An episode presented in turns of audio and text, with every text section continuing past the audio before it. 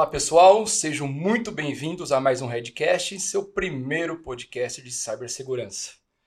Sou Eduardo Lopes, para quem não me conhece, CEO aqui na Red Belt Security, e hoje vamos conversar sobre o impacto da inteligência artificial na segurança cibernética das empresas. Imagina um assunto, que negócio legal será. Bom, falar desse tema, sempre com pessoas especiais, né, Mateuzinho? Sempre. Receber aqui hoje um gringo, literalmente, Rafael Granha, especialista e consultor em cibersegurança na Microsoft, e André Toledo, líder de segurança na Microsoft. Granha, obrigado, muito obrigado por ter vindo. Muito obrigado, Edu, pelo convite. Uma honra fazer esse roaming internacional aqui e compartilhar ah. um pouquinho de conhecimento com o nosso público. Será demais. Andrezinho, obrigado também por ter aceito o convite. Eu que agradeço pelo convite, estou muito feliz de estar aqui com vocês, sempre assisto. Ah, gente, vai ser demais. E Matheus, como sempre. Como sempre, tamo junto, né? Vamos dar a mãozinha aqui pela primeira vez? Ah, que coisa linda. gente, é verdade. Hoje o time tá. Eu sempre brinco que é, são sempre pessoas de alto calibre, alto nível, mas essa turma aqui hoje, depois. Quem não conhece ainda, eu acho bem difícil, já que isso daqui é para o nosso segmento, é para as pessoas ali que, que são do nosso né, meio ali tecnológico. É, mas para quem não conhece, dá uma pesquisadinha no Google que vocês vão entender o peso dessas figuras aqui. Bom, antes de começar, como sempre, a gente traz alguns dados ali para dar uma base na nossa conversa. Dessa vez, nossa querida Gabriela trouxe para nós um relatório da Jupiter One, onde ela divulgou, né, nesse relatório, que foram com mais de 291 milhões de ativos em empresas do mundo todo. O que, que significa esse relatório que analisou esses 291 milhões? Descobriu que nada mais, nada menos, esses ativos aumentaram 133% de 2022 para 2023. Ou seja, mais ativos automaticamente, mais vulnerabilidades, mais vulnerabilidades não descobertas, mais dor de cabeça para as pessoas ali CISOs, especialistas, consultores e daí em diante. Esse aumento de vulnerabilidades uh, nesses ativos foi em torno de 2.023%. Cara, é uma bola de neve esse negócio. E além disso, esse relatório também mostra tá, que os profissionais de cibersegurança das empresas lidam em média com mais de 70 ferramentas de proteção. Brincadeira ou não? É, verdade. Indo direto para uma pergunta, gente. Agora vamos olhar aqui para o cenário brasileiro. Né? É, como inteligência artificial pode ajudar a gente a resolver esse problema? Grêmio, começa você. É, basicamente, basicamente é, é pela complexidade de, de operar um ambiente tão grandioso. Você mostrou números muito relevantes de crescimento de dispositivos, crescimento de vulnerabilidades. É, você conseguiu controlar, mitigar riscos, é, conseguir tratar esse ambiente todo é realmente humanamente impossível. O leverage, né, utilizar o potencial de inteligência artificial, é, já é um, uma prática antiga e que está cada vez mais em uso. Tá cada vez agora está no jargão, está na boca do povo, como pode dizer. Então, você ter essa. Usar esse potencial, ele, ele, ele não é mais uma opção, ele é realmente um requisito. Então, a gente Perfeito. vai conversar bastante sobre isso. Terezinha, o que, que você acha? Tá realmente isso, tá impactando no dia a dia aqui? Porque às vezes, a hora que a gente olha para um cenário fora do Brasil, que é o que você está olhando bastante hoje, é, talvez existe um nível de maturidade maior nessas empresas ou não. Ou você entende que no Brasil também as empresas estão realmente se adaptando a isto e não adianta mais falar de tecnologias que não têm embarcado ali inteligência artificial, machine learning. O que, que você acha? O mercado brasileiro ele tem evoluído muito, né? Nos últimos dois, três anos a gente viu uma, uma aceleração da transformação digital de fato e temas que antes eram tratados por grandes empresas a gente está vendo já as pequenas e médias preocupadas. O que a gente muitas vezes acha que ah, a pequena empresa está preocupada em comprar um antivírus para tentar se salvar no, no meio desse, desse tempo tão turbulento, a gente já vê eles buscando a prática de proteção de dados, por exemplo buscando saber o que é um ADR. E quando a gente fala de inteligência artificial, eu gosto de usar até a história do antivírus como, como exemplo, né? Antes, o antivírus dependia de uma vacina, ou seja, alguém capturar uma ameaça, mandar para um fabricante para ele analisar e criar uma vacina. E a partir do momento, eu gosto muito de citar o Conficker, que é o grande divisor de águas, foi o primeiro vírus atualizável que mudava o código, mudava a sua função de contaminação para embaralhamento de dados, ou de roubo de credenciais, ou roubo de cartão de crédito. Então, o Conficker, ele fez um divisor de águas da necessidade de, opa, só uma vacina não dá mais. Inclusive, ataques que a gente já viu acontecer, sendo específico para determinadas empresas, então aquele vírus ficava, ficava rodeando aquela rede, diminuindo a chance de ser capturado e ser mandado para investigação. Então, um vírus que, não, na verdade, nunca vai ter uma vacina. E a ascensão dos chamados ATPs, Advanced Threat Protections, que usa a inteligência artificial para não é, olhar e depender de uma vacina, né, mas entender o comportamento de um arquivo que é malicioso e fazer a detecção e interromper aquele ataque em tempo real. Então a gente já vê essa tendência surgindo de uns anos para trás e a necessidade de ter é, a inteligência artificial como verdadeira aliada no combate às ameaças mais avançadas. Inclusive, em episódios anteriores, muito foi dito sobre o mercado negro de ameaças, né? É. Como é fácil comprar um kit e disparar algo assim. É, a gente vê muito isso. O famoso Hacking as a Service, né? Que você consegue Exato. adquirir na, na Dark Web. É uma, uma exploração de vulnerabilidade, Zero Day, né? E você falou muito bem do ATP, e me lembra a ascensão dos EDRs, né, os Endpoint Detection Response, que é justamente em cima desse, dessa capacidade de análise e investigação comportamental. Realmente o Config, que ele mostra, ele foi predominante nessa, nessa demonstração, nessa capacidade de obfuscação, né, de, de, de manipulação de memória e, e ocultação de processamento. Então é muito relevante isso. Legal. Config é o quê? Qual ano que foi? 2016, 17 ou antes ainda? Uau! Ah, mais, né? Foi Ó a pegadinha. 2010, eu Foi acho. 2010. É, foi nessa Então, época. é, é isso que eu quero usar. É, por que queria dar um passo atrás? Ah, inteligência artificial, é, todo mundo falando disso agora, né? Ah, chat GPT. Não quero falar dele. Eu quero falar do porquê, qual que é o conceito. Na verdade, já existe há muito tempo. Concorda? Sim, nem É que a gente precisa- fala de Exatamente. inteligência artificial, machine learning. É, o conceito, antigamente, existe até uma, uma brincadeira que a inteligência artificial de antigamente era o, a condição se, então, né, if, then else, e, é, e- consecutivo, né? E hoje você vê realmente que isso está, é, como eu falei, o, AI está no jargão, está tá na boca do povo, todo mundo fala sobre isso, mas realmente é, é, não, é, tá muito além de, do, da, da questão de comparação, está em cima de uma análise de estatística, né? O, hoje a tendência do Generative AI que é, é uma, literalmente uma inteligência que gera resultado, então isso não, não compete simplesmente alguns, algumas, alguns fabricantes, é uma tendência de mercado, existem várias outras iniciativas acontecendo agora, e de gerar resultados de AI, inclusive se aj- ajudar na capacidade investigativa e operacional. Então, tem, o potencial é grande para isso. Exato. Quando a gente fala de investigativa, eu tenho histórias quando eu era cliente, né? Que durante uma investigação, né, quando você vai passando por aquelas 70 soluções que você citou no começo, às vezes estão em máquinas separadas e máquinas com horários diferentes. Então era um pesadelo de bater o horário das máquinas para saber Já quando o evento isso. aconteceu para conseguir cruzar os logs. E cruzar os logs na unha, né? Você exportava por Excel e tentava achar a linha que gerava a- e contava a história daquele ataque. E hoje a inteligência artificial acelera essa investigação de, um- de um- de dias ou horas para segundos. É um negócio impressionante. Essa correlação de eventos, a alimentação de diversas fontes de informação, não só de cloud, mas on-premises, outras soluções, para a gente conseguir achar a origem e, claro, detectar em tempo real, que é o mais importante. É a no- normalização dos eventos, é realmente essa análise de timestamp, né, que é o termo de, de data e hora, independente de time zone. E trabalho com CIEM há mais de 10 anos, é, sempre foi uma procurar uma agulha no palheiro de como é que você consegue encontrar realmente o, o, o- a causa raiz de um incidente. né? Então, hoje é... É, eu, É eu- já brinquei aqui, é, já falei em outros, é, em outros episódios, e é verdade, estão gravados aí para escutar, que o pessoal nosso aqui de Blue Team, de SOC daí em diante, é, eles amam, amam quando eles pegam um ambiente que geralmente é a Microsoft 365 E5, né, onde você tem todas as frentes relacionadas à segurança Microsoft.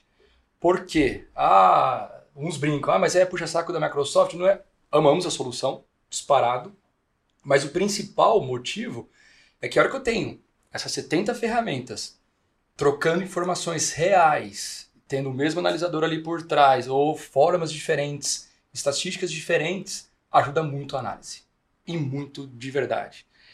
Então, para que pessoas estão nos ouvindo, a hora que eu falo de inteligência artificial, eu estou falando de estatísticas, eu estou falando uh, probabilidades. probabilidades, coisas que já aconteceram, e aí nesse momento eu consigo ter talvez uma, um indício do que, que irá acontecer. É isto. É, tem um modelo de predição baseado nessa inteligência. Isso é realmente uma grande prioridade.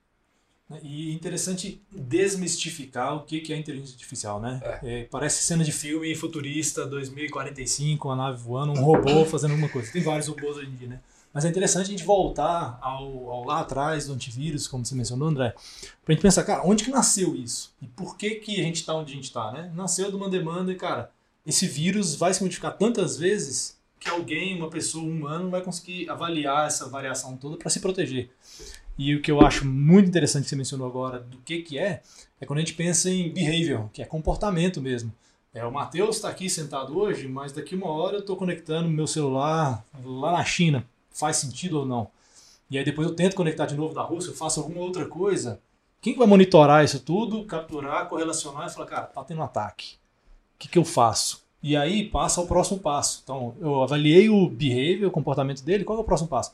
Vou bloquear o acesso dessa pessoa? Sim ou não? Tenho certeza? Como é que a gente analise isso tudo e se tiver uma pessoa fazendo essa análise toda, vai dar ruim em algum momento. Ela vai estar com dor de cabeça, vai estar com fome, brigou em casa com a esposa. Isso aumenta a fadiga. Exatamente. É o famoso alert fatigue, né? Exato. A, a fadiga de alertas que é, você falou, número perfeito e 70 mais 70 tecnologias que são é, hoje é, adotadas, né? É, soluções de segurança são adotadas nos clientes.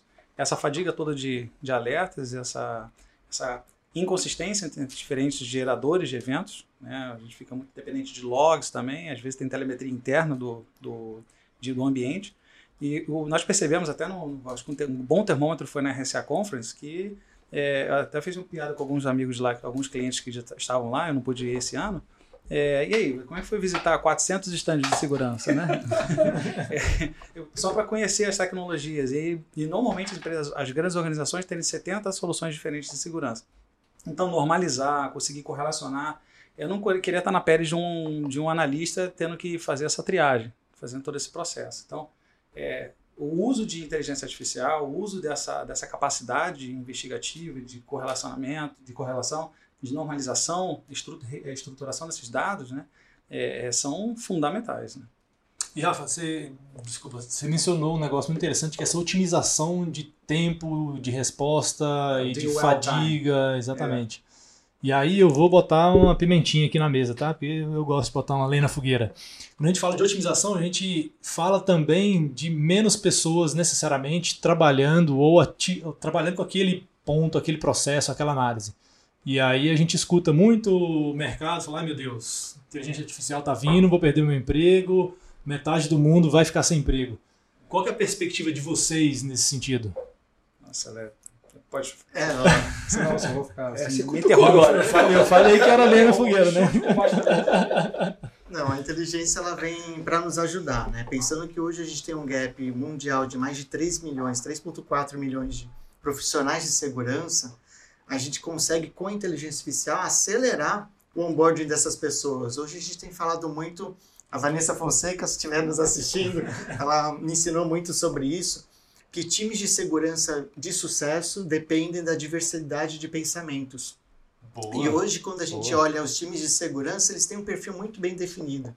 Inclusive, quando recebemos novos profissionais lá na Microsoft, muitas vezes eles têm um perfil de, de TI, de infra, e, e mesmo conversando com clientes, a gente vê esse, esse perfil muito bem estabelecido e conversando com novos entrantes, né? Tava conversando com uma moça super talentosa, Dev, e ela, poxa, eu quero entender como eu conecto. Eu tô entrando na área de segurança, mas ainda não, não entendi como conectam as coisas.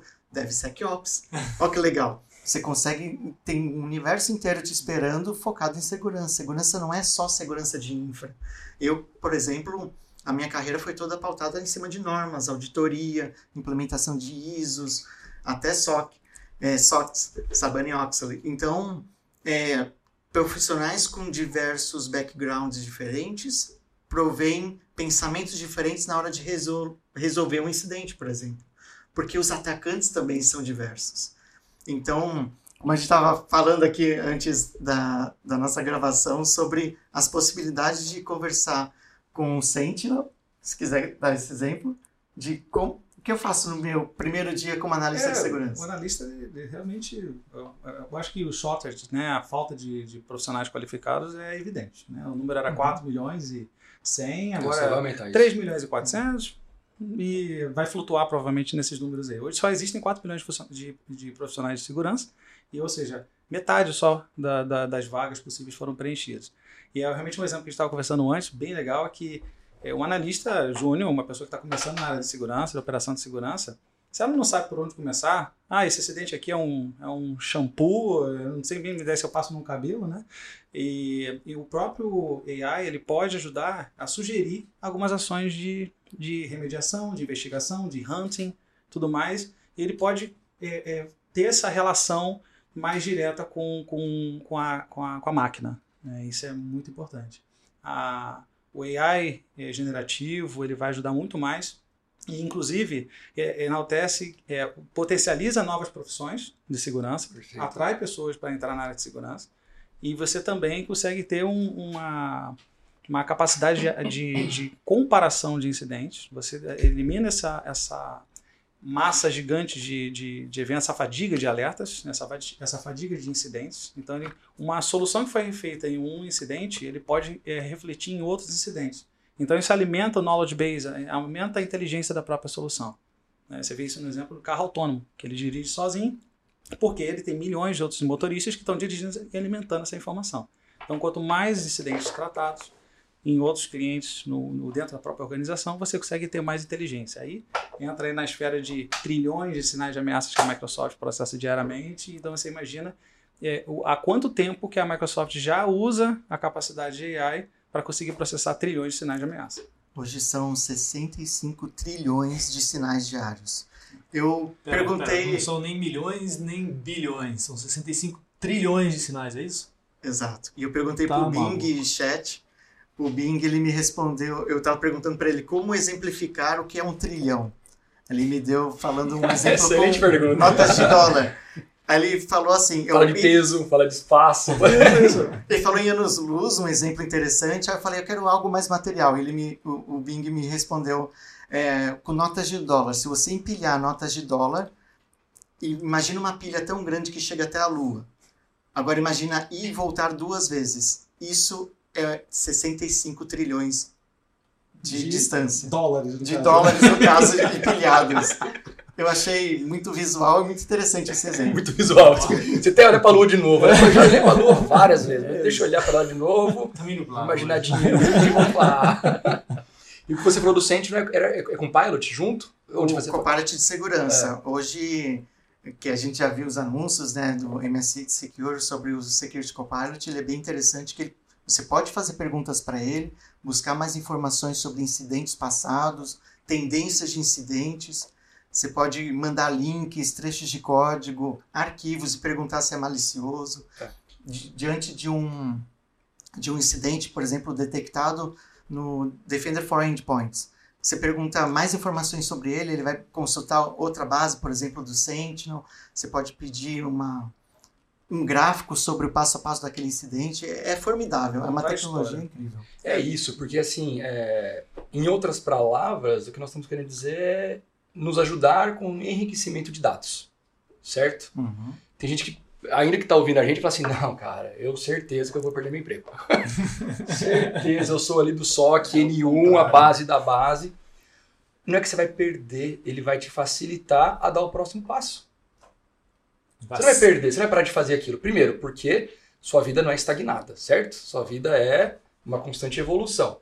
Pô, comecei ali como analista, só que nenhum, fazendo turnos de madrugada. Quero isso pro resto da vida? Pode ser que sim, não há problema nenhum. Mas eu imagino que, mesmo você ficar no turno da madrugada e daí em diante, você vai querer se evoluir tecnicamente, como pessoa, e é natural, a vida faz isso. Como eu vou fazer isso? Não é que alguém vai roubar isso de você. Você vai naturalmente. E aí tem essas ferramentas para te ajudar. Para te ajudar a evoluir, para te ajudar a ter um caminho e para te ajudar a cada vez mais ser assertivo.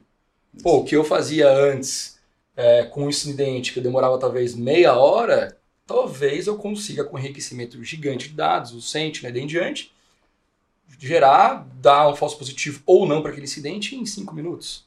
É muita produtividade. Mais ou menos isso? Eu assisti um vídeo do Leandro Canal sobre essas novas tecnologias de AI e, eu, e ele me deu um, um, um, exemplo que tocou na minha infância, assim, trabalho de escola, o que, que a gente fazia? Ah, pesquisa sobre os animais X. Você ia em casa e tinha o que na sua casa? Uma Barça. É. Aí você Só que lá... não eram todos que tinham Barça, hein? é verdade. Tinha... E depende da idade de quem tá assistindo a gente. É. Eu só sei o que, que, é a Barça porque eu fui pesquisar quando eu ouvi um tempo atrás. Eu, falei, Barça, eu sou da época da Barça. Interior, interior de São Paulo, Barça. Falei, cara, Barça. oh. Tentei ver se era algum carro, e como que vai ter que conversar com ele? Não tem jeito. Ia na biblioteca, cara. Biblioteca, verdade. E lá para 96 surgiu o Almanac Abril em CD. que, nossa, a gente ficou feliz, que agora era só copiar e colar. Então, o nosso processo de aprendizado já era consultar uma fonte de informação e copiar a informação e através da repetição da escrita a gente aprender. E agora a gente não precisa mais uma biblioteca ou comprar uma Barça e manter ela em casa, aquele monte de livro. Agora você faz uma pergunta num prompt e você consegue a sua resposta. Então o modelo de aprendizado ele acelerou, né? Você não precisa mais ir na fonte de informação, o que é impressionante. Na verdade, a gente tem um, um ganho do que realmente é o valor. O que, que é valor? Né? O, o, Ricardo Wagner, que trabalha comigo, ele trabalha na área de, de modern work, trabalho moderno, ele estava falando sobre o filho dele, a experiência do filho dele sobre o Copilot do Office, que ele recebeu um trabalho sobre um determinado tema e ele foi lá, pesquisou e criou o PPT do tema. Aí, ó oh, filho, eu vou te mostrar o piloto aqui do Copilot do Office. E ele gerou a mesma apresentação com conteúdo similar em segundos. Aí fica a pergunta: onde está o valor? Na criação e cópia de informação ou na, no aprendizado e apresentação daquele conteúdo? Como você compila aquilo para si? Perfeito. Ah, mas tem gente que vai. Isso daí eu já ouvi, tá? Tem gente que irá perder o emprego porque uh, desenvolve apresentações. Meu, mas calma aí. Ele tem que estudar a apresentação, tem que fazer a apresentação certinha, tem que entender. Mas tem pessoa que só faz isso irá fazer outra coisa, pode ter certeza, no mesmo segmento, na mesma frente. Ou irá pegar, ok, eu diminui meu trabalho para entregar uma apresentação, mas agora eu vou apresentá-la para talvez o speaker ou alguém que irá consumir aquela informação. Então, de novo, é a evolução. É, e da mesma forma que a gente acessava lá o CDzinho da Monarch Abril, copiava, gerava ali o Wordzinho ou, ou transcrevia, é a mesma coisa. Eu estou copiando e colando. E todo mundo pensava naquela época, né? Pai, se pudesse pegar dali direto, porque alguns professores você tem que fazer à mão. Você queria matar. Beleza? Até hoje, alguns casos. Até hoje, né? Uhum. Então, assim, vai ser a mesma coisa. É, numa forma mais evoluída. Esse caso do, do, do, filho do Wagner é muito parecido com, com o caso do meu filho. É, ele tem seis anos, ele foi fazer o um trabalho na escola, ele precisava falar sobre o inventor do microfone que é o James E. West, que até eu acabei aprendendo. e ele usou o Copilot também. Ele começou a fazer pesquisas, gerou o PowerPoint junto comigo, né? E nós ficamos encantados. E conseguimos montar a apresentação. Imagina uma criança de 6 anos montando a apresentação, ele teve essa percepção. Ele jamais iria pegar o, o PowerPoint e criar aquele slide, então conseguimos consumir aquele conteúdo. E ele viu o poder que existe na criatividade. Ou seja, ele valoriza de novo o que você realmente precisa. E você começar a perceber que AI, na verdade, é uma ferramenta, é mais uma ferramenta do canivete suíço. Ficou bem poderoso o canivete suíço. Mesma coisa que hoje o celular que está no nosso bolso ele é mais potente que um data center de algumas é. décadas atrás. Então é, é fazer realmente o bom uso desses recursos e não olhar dessa forma mais reativa, olhar de uma forma mais ativa. E até uma, uma se não me engano, a Vazu Jacal, que é a nossa líder de segurança é, global, ela comentou, ela fez uma pergunta, uma brincadeira, né? Qual é a linguagem de programação mais importante na, na atualidade? Alguém sabe? É o inglês. Olha aí. Olha. O que você precisa é saber interagir com o prompt. Eu ia chutar muito errado. não ia falar basic, não. Né? Eu ia chutar um negócio. Eu queria dar de bonitão. Não, talvez um Python, Python um Golang. Né? Code, de no code, né? Pois é, o inglês. Você com, com o, sabendo ser um bom prompt engineer, que essa é uma, é uma nova função. Então, quem está reclamando que não teve a oportunidade de começar, já começa a pesquisar sobre prompt engineering, ou seja, como você lidar com, a, com marca, com interação de AI generativo e outras capacidades, integrações e tudo mais, manipulação de dados, como a gente fala o tempo inteiro, está só começando. E daqui a um ano, dois anos, a gente vai estar falando de outra coisa que está só começando. Eu trabalho na área de segurança há 23 anos e eu sempre comentei, a área está só começando. Estou em 2023 e falo, está só começando.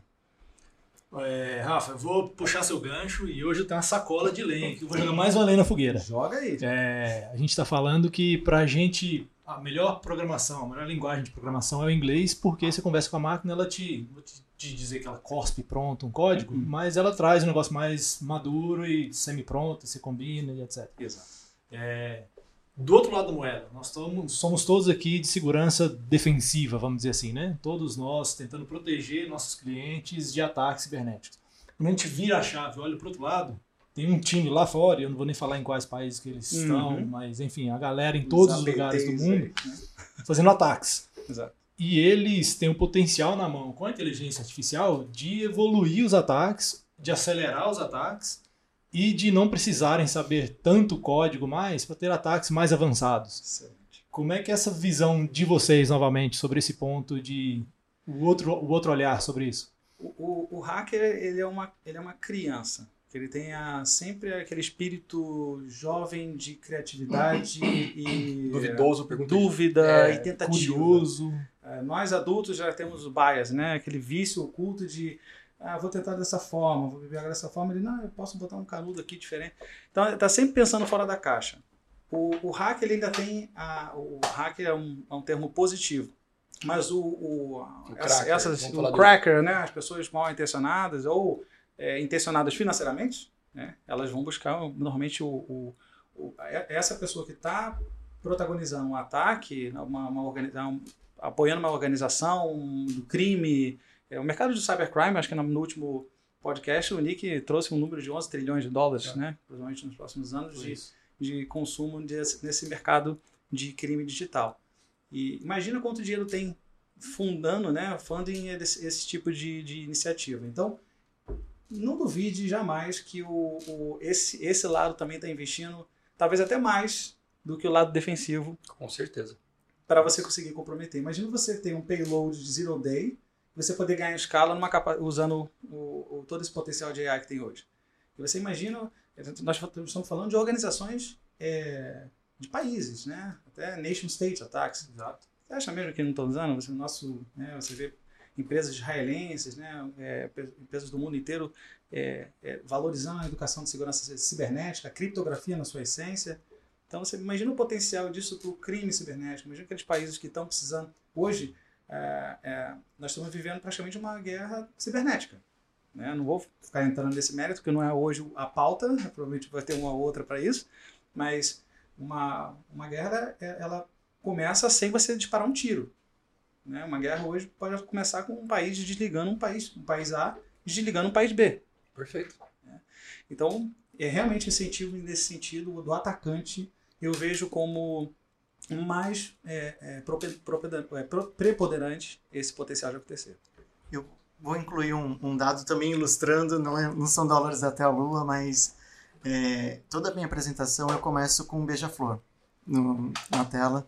E por que um beija-flor? Porque, por curiosidade, uma vez eu fui pesquisar, não foi na Barça, de por que, que ele consegue parar no ar. E é o único pássaro que para no ar.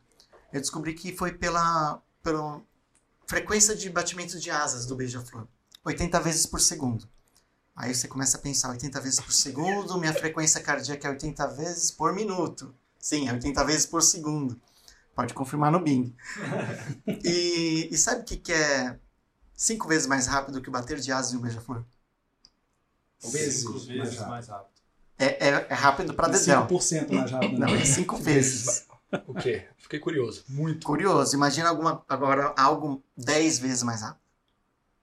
Muito rápido. 10 beija-flores juntos. Não tô brincando. 16 vezes mais rápido. Esse é o número atual de ataques por segundo por identidade.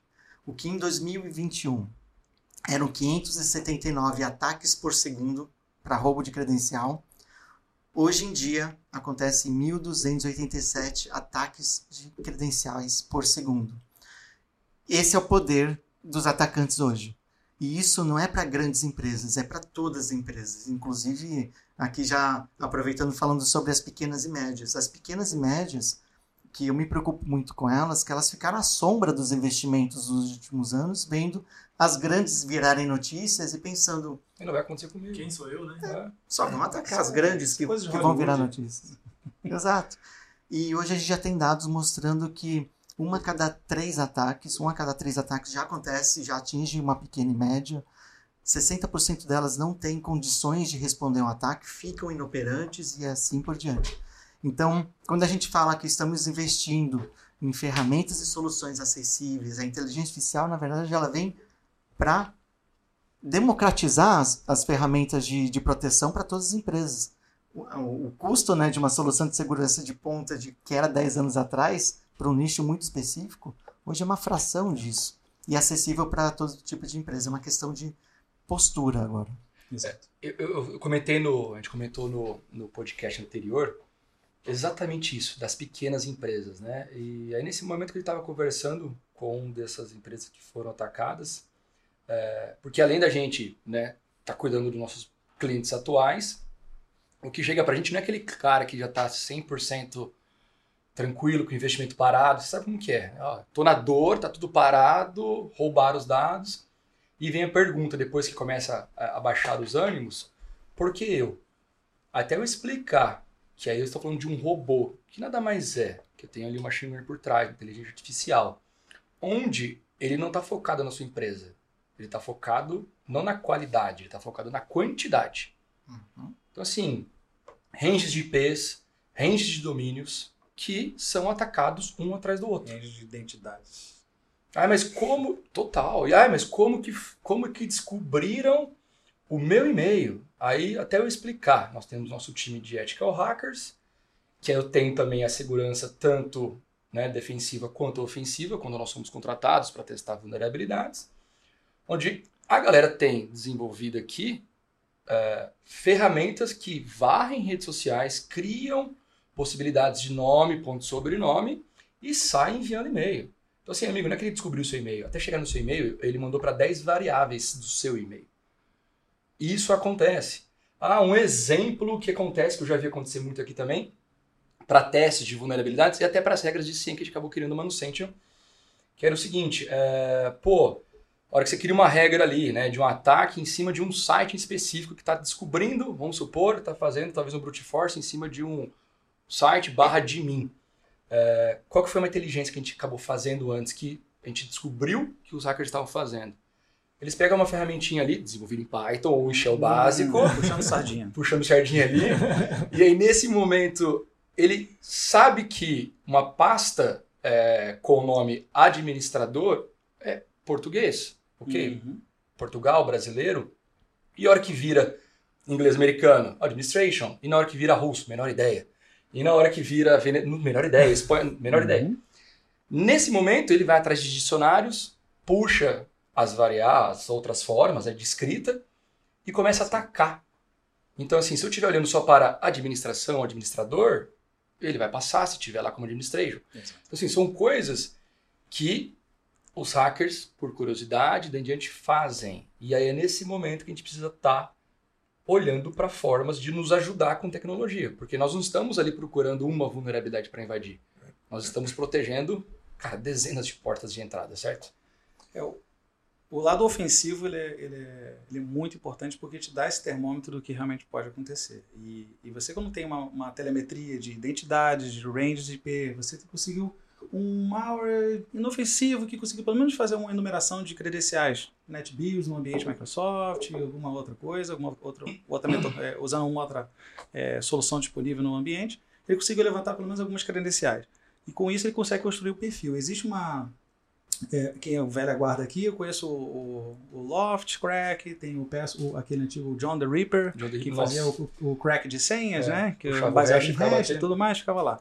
Era totalmente aleatório, baseado em dicionários que você tinha um pouco mais de é, é, cuidado, uma curadoria de alguns arquivos de dicionários, aqueles arquivos de dicionários com 500 megabytes de tanta senha ali.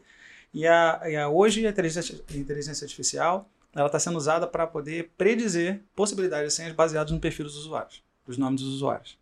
E é até, por exemplo, hoje você escreve, digamos que você fala uma palavra com aquele termo hack, né? O, ao invés da letra A, usa um arroba, ao invés do, da letra A, então o número 4, o, 7 é um, o T é um 7, essas coisas. Hoje já está já tá sendo utilizado, esqueci o nome agora, que é uma, uma tecnologia usando o AI é, para gerar esse crack de senhas. Olha só. É. Isso é só um pequeno exemplo, baseado só no usuário. Você tem uma amostra de 10 usuários, então você consegue ter o formato de padrão. Ah, o login é, é a, prim é a primeira, primeira inicial e o sobrenome. Ok, então eu vou em cima disso. É isso 2023. Vamos 2022. É, vamos trocar agora por Hacker Letters. Novos né? usuários daquelas empresas, como que é? é. Empresa arroba Exato. o ano. Aí você tem alguma informação é, é, normalizada no mundo ofensivo, que é da onde vem aquele usuário. Ah, quem é esse cara no LinkedIn? O cara já tem esse crawling. Ele levantou no LinkedIn que provavelmente isso aqui é essa pessoa do LinkedIn, porque já sabe qual é a organização. Isso tudo pode ser automatizado. Então ele já consegue levantar a vida inteira. Localização, cidade, onde você nasceu, onde você mora, empresa que você trabalha, tudo. Né? Então, é, potencial é realmente gigantesco. Desculpa me empolgar com isso. Não, é, eu, eu, eu fico louco com isso também. É, eu venho da área ofensiva e eu piro nas possibilidades. E aí você pega um profissional de segurança, um blue team, um SOC, o analista está começando agora. Cara, ele tem que conhecer o John Day Ripper, ele tem que conhecer John... Nada, assim, deixa inteligência artificial dar uma grande mão e fazer você olhar para aquilo que interessa. Enriquecimento de dados está sendo feito já no início. Exato. NetBuzz, lembra do NetBuzz? Nossa, começou. Tinha um... Back Orifice. Back Orifice, exatamente. Lembro das portas, 31337, 12345. o Inuk, então, tá bom. Fechou, próximo assunto. Eu lembro de um, um, joguinho que era de martelar o bichinho, que parecia de parque, né? Que era quase uma estereografia de... que era o cliente do NetBuzz sendo instalado enquanto a pessoa jogava. Então, você vê que as técnicas só vão se aprimorando. Já, já abriu muita porta de CD-ROM, né? Remotamente você abriu todo o CD. Background. Mandar mensagem atrás do IRC começa não. Nossa, BitX, Mir. Eita, gente, olha que saudade que dá. Mas vamos lá. Tempos e um, não voltam. É, e um assunto. Daqui a que... 10 anos vão estar lembrando do AI também, dessa mesma forma. Com certeza. É, certeza. E, e uma dica eu acho que é bem valiosa para todos nós é tem muita gente olhando né, inteligência artificial como um grande inimigo, ou daí em diante. Não quero entrar nesse assunto. Mas uma coisa que tem que lembrar é o que, que pode fazer também com elas, né, com essas novas tecnologias. Conscientização. Eu posso muito bem usar essas tecnologias para aprendizado. Campanhas. Então, a hora que a gente põe isso na cabeça também, pô, é, não, vem cá, eu não vou deixar me dar um bypass. Eu vou literalmente usá-la a meu favor. Fazer perguntas com o pilot. Fazer perguntas que eu não saberia antes. Teria que abrir o, o, o como que era mesmo? o CDzinho lá, junto com a Barça. Barça. A, a que abriu, Barça. Mara que abriu, tá vendo? São tudo siglas Seja nada, tá? então eu acho que isso é uma, uma grande fonte é, de conteúdo. É isso que nós temos que olhar. Uma grande fonte de informação na palma da nossa mão. O que a gente precisar tá ali. E formas de incluir as pessoas. Quando a gente olha os recursos de inteligência artificial embarcados no Office 365, é, a gente vê desde geração de legendas para uma comunicação com uma pessoa que não fala a sua língua, um japonês falando com um alemão, falando com um brasileiro. Como que você lida sendo que ninguém fala uma segunda língua? Então você fala na sua língua, aparece a legenda na, na língua que você compreende. Você tem formas de, de gerar essa legenda em tempo real. Não, agora, o Teams começou com isso, ajudou, transcrição, pelo amor de Deus. Sim. Agora tem uma, um, uma função incrível que eu acho que é o resumo de reunião. Sabe aquela é, reunião que você vai chegar é. 20 minutos atrasado e, ah, e para a reunião, onde eu parei, gente? Eu, por favor, me passa um briefing. Não, agora você consegue entrar no Teams e receber o resumo dessa reunião e perguntar para o Teams, Teams, é, esse ponto aqui que está resumido, o que, que, que, mais eles falaram sobre isso? E você já entra na reunião já entendendo o que foi falado. Então a AI é uma ferramenta de inclusão, de produtividade, tem muitos recursos que a gente poderia passar a noite aqui falando. E a segurança e a defesa é um dos aspectos de bom uso da, da tecnologia.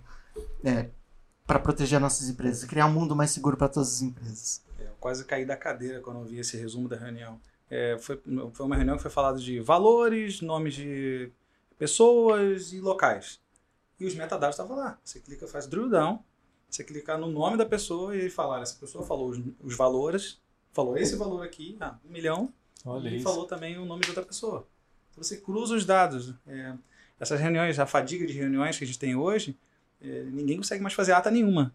E Não, sem chance. agora você tem ata de todas as reuniões, depois gera indicadores, probabilidades, que está sendo falado, se está né? batendo com CRM, só está ajudando. E nosso tempo eu já vi que ele está acabando, mas eu queria puxar esse gancho de novo. E dessa vez não vai ser com essa colinha de lenha na fogueira aqui, não, tá? É mais para a gente olhar lá para frente. É, e a gente está falando algumas funcionalidades de inteligência artificial que já existem. Já estão. Copilot está aí, ata de reunião, transcrição e etc, etc. Se a gente jogar isso lá para frente, brincar de imaginação aqui, que, que vocês veem de futuro de inteligência artificial? O que está lá na frente, além disso tudo que a gente já mencionou? Acho que o grande, a primeira grande, o Andrezinho pode, todos vocês, é, é a questão do Copilot. Esse termo Copilot é, é excepcional porque lembra assistente. E recomendo até um filme de 2013 com o Joaquim Phoenix.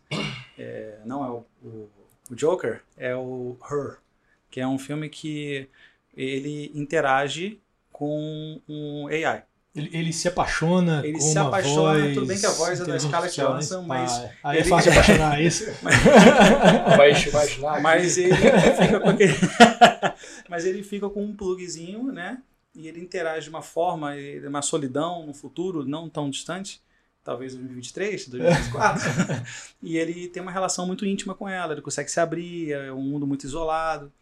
Então, mostra até a questão da, desse lado psicológico das pessoas que ficaram isoladas muito nos últimos anos, quantas pessoas tiveram distúrbios psicológicos, é. e, e como isso, não estou falando de fabricante A ou B C, estou falando do potencial, existe AI generativo open source, né? tem aí, vocês pesquisarem, GPT é só um deles, né? e, você, e você vê o Joaquim Phoenix interagindo com, a, com essa, esqueci o nome do, do, do nome da AI, que não importa, e ele se apaixona e fica perdidamente. Né? E aí ele pergunta para ela: Poxa, e quantas pessoas você namora? Ah, no momento eu namoro com apenas 2.833 pessoas. né? E, mas eu tô apaixonado por você também. Ah, né? e, e, então e isso vale para todos os sexos, né? A menina, todas as pessoas que ele interage já estavam viciados nessa interação com, com a AI. Claro que isso é um aspecto distópico, mas no, olhando para o lado positivo, é você vai ter assistente para tudo. Hoje eu, eu tenho um carro que dirige sozinho e eu acho sensacional. E eu vejo o, e o carro tem um modo Summer, né? Que você ele busca você onde você está. Você estaciona, você para na frente do shopping, ele te deixa, ele estaciona na vaga.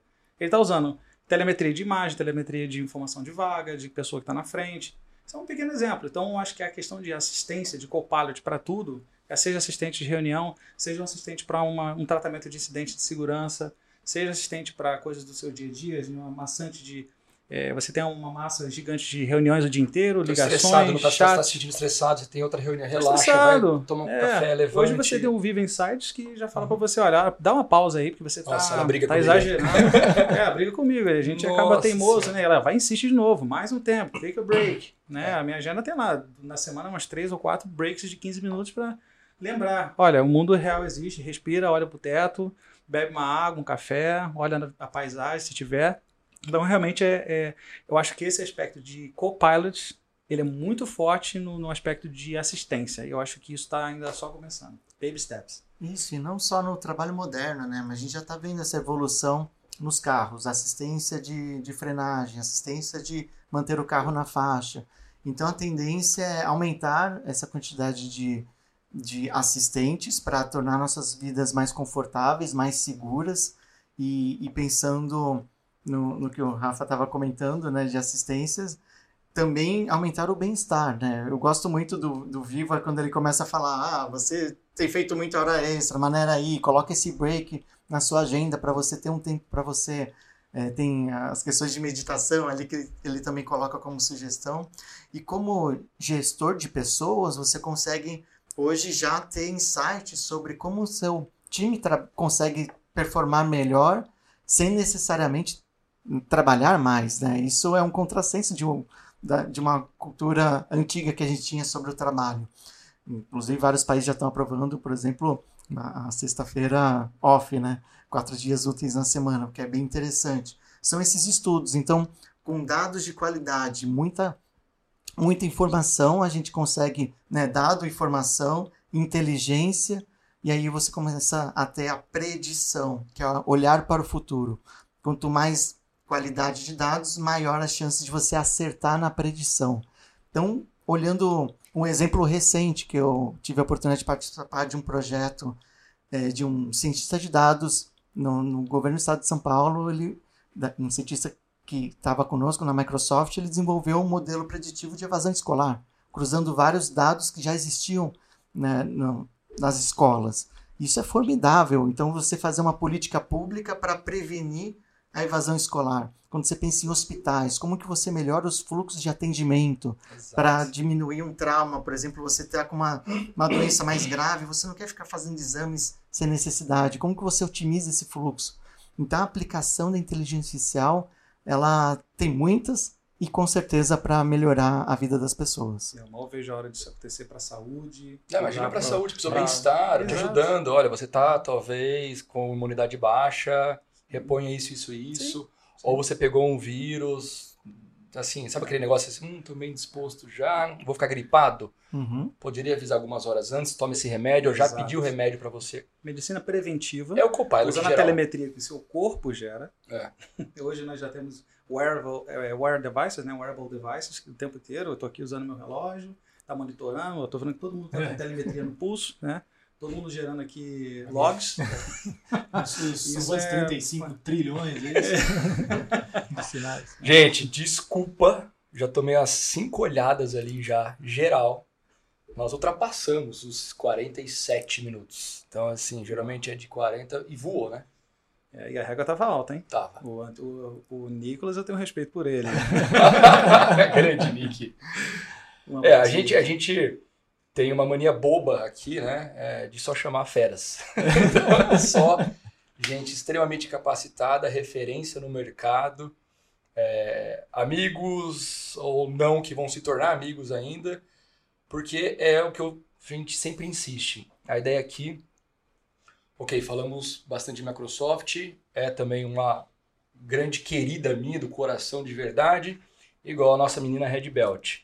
Mas em nenhum momento a gente está vendendo nenhuma solução. A ideia é o que? É gerar conteúdo, né? Exato. Para as pessoas entenderem e como elas podem consumir, como a gente pode acelerar o aprendizado de todos. Então, de novo, André, muito, muito obrigado pela sua presença. É uma honra tê-lo aqui, de verdade. 2016 foi a última vez que nós nos vimos. Última vez nessa sala. Depois foi só LinkedIn, conversinha é, aqui. Exatamente. Eventos e tudo mais. Sem nudes, estou brincando. é... Mateuzinho, obrigado. Obrigado vocês. Muito bom, muito bom. Puta, bate-papo bate -papo demais, gente. Um prazer. Passou rápido. E de novo, isso é para você que nos acompanha. É, obrigado de novo por vocês estarem sempre nos acompanhando, sempre dando esse clique a mais. Outros conteúdos no site da Red Belt e nos vemos em breve, gente. Obrigado. Redcast.